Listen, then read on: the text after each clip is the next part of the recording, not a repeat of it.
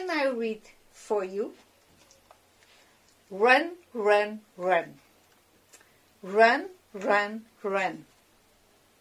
You still have a lot to buy. Gifts for all the family and a rich feast. A lot you need to run. You don't know if it will set out, sell out. And if it is the last piece, you might even push another one. Consume, envy, buy. It's all this that's being celebrated. Christmas has another meaning, but who will remember? Run, run, run. Go to the stores to buy. Does it only matter? Can you stop and think?